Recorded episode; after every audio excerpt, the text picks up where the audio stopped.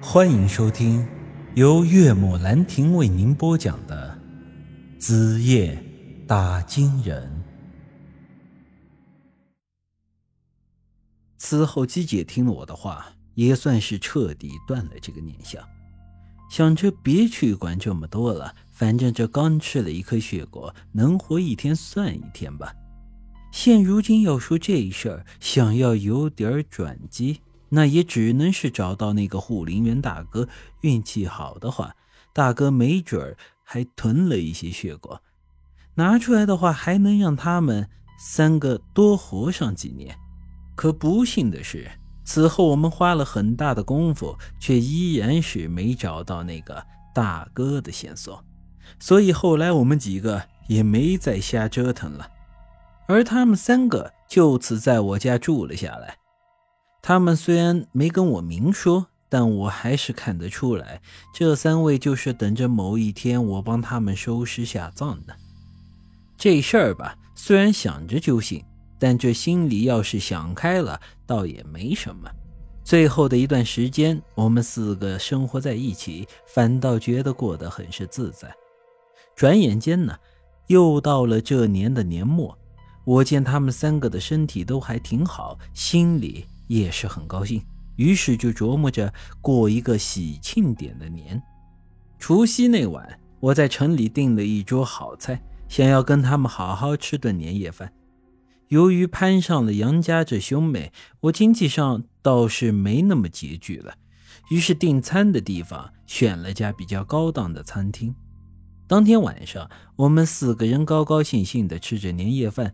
一个年轻的服务员小子很利索地给我们上菜。当晚我也吃得高兴了些，又点了一个火锅。姬姐在一边说道：“你点这么多菜吃得下吗？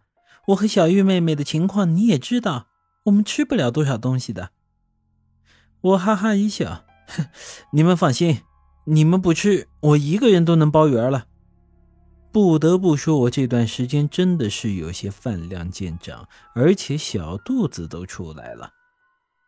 再说了，这饭又不是我付账，刚才杨石可说了，他请客，人家身家上亿的大老板，哪还会在乎这个呀？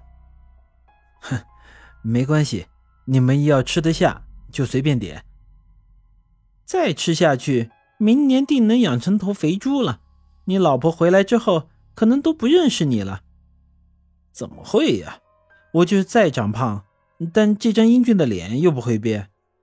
如此，几个人在这里一边吃一边吹牛。可就在这时，我身后突然传来了“咣当”一声响，回头一看啊，原来是那位年轻的服务员不小心把要给我上的火锅给打翻了，红油什么的撒了一地，好在没人烫着。这时候店里的人不多，那老板正在柜台前数着票子。一见这情形，老板顿时挺着个肥油肚走了过来，把那个服务员劈头盖脸的骂了一顿。我说：“你小子到底怎么回事？到底还想不想干了？端个火锅你都端不住，要是烫着人了，把你狗日的卖了都不够赔的。”这服务员是一个年轻小伙子，长得瘦瘦弱弱的，脸上呢戴着眼镜，看样子属于杨凯旋那种书呆子的类型。被老板这么骂的脑袋都快栽到地上了，但又不敢顶一句嘴。此后，这老板又骂了很多难听的话，这才转过身来，点头哈腰的跟我们道歉：“呵，呃，不好意思啊，先生。”没烫着你吧？